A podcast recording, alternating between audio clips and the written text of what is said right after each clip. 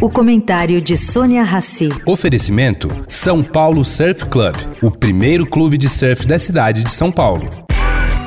Agora na Eldorado, o comentário de Sônia Rassi.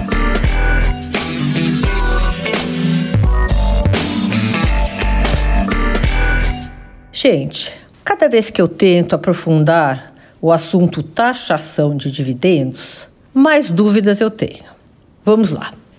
É sabido que o Brasil é um dos poucos países do mundo que não cobra imposto sobre distribuição de dividendos dos seus acionistas. Portanto, pela lógica, deveria sim introduzir o imposto.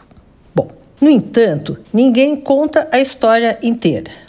Ninguém fala em voltar ao desenho tributário de 1995, quando o Brasil parou de taxar dividendos. Sim, o Brasil taxava os dividendos e parou de taxar. Por quê? A taxação foi extinta pelo governo como contrapartida de um aumento de imposto de renda para pessoas jurídicas. A Receita Federal da época queria uma forma de antecipar a entrada deste dinheiro nos cofres do Tesouro e achou fez um, um aumento de imposto de renda nas empresas e extinguiu justamente a tributação sobre dividendos. Fica aqui a pergunta: a reforma vai diminuir o imposto sobre empresas voltando aos níveis cobrados em 1995? E aí, compensando a volta de pagamento de imposto sobre dividendos? Fica aí a dúvida. Sônia Raci, para a Rádio Eldorado.